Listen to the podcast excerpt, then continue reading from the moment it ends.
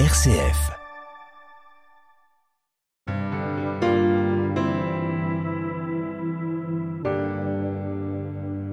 Chers auditeurs et auditrices, bonjour. Je commencerai par une citation tirée du roman de Margaret Mitchell, Autant en emporte le vent. À la veille de la déclaration de la guerre de sécession, le père de Scarlett O'Hara offre à sa fille une leçon de vie alors que jeune fille, elle ne pense qu'à plaire au bel Ashley Wicks. Voici ce qu'il lui dit. La terre est la seule chose qui compte. C'est la seule chose qui dure. Tâche de ne pas l'oublier. C'est la seule chose qui vaille la peine qu'on travaille pour elle, qu'on se batte ou qu'on meure. Depuis longtemps, je nourris l'ardent besoin d'avoir une terre, un jardin, avec un arbre. En ouvrant bien les yeux sur ma vie, ce jardin et cet arbre en ont déjà fait partie. Des lieux de jeu et d'expression protégés par les majestueuses ramures de ces végétaux imposants.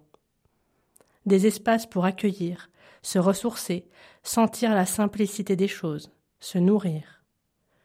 Lorsque je vais chez mes parents, j'aime regarder par la fenêtre et contempler la mini-jungle qui se doute à peine de ma présence, ou du moins qui n'en fait pas grand cas.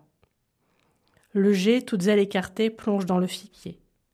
Les mésanges et les rouges-gorges sautillent de branche en branche sur l'olivier.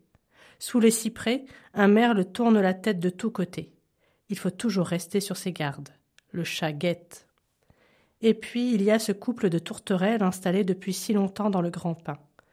Elles n'ont plus peur de nous.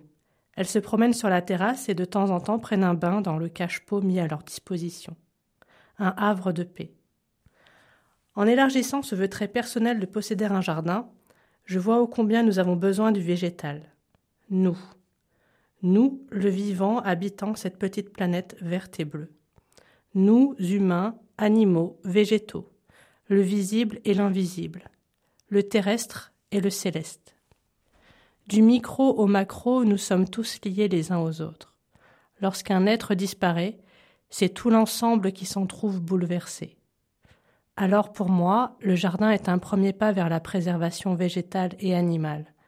Il offre ombre et fraîcheur, des espaces de vie abrités, source de nourriture.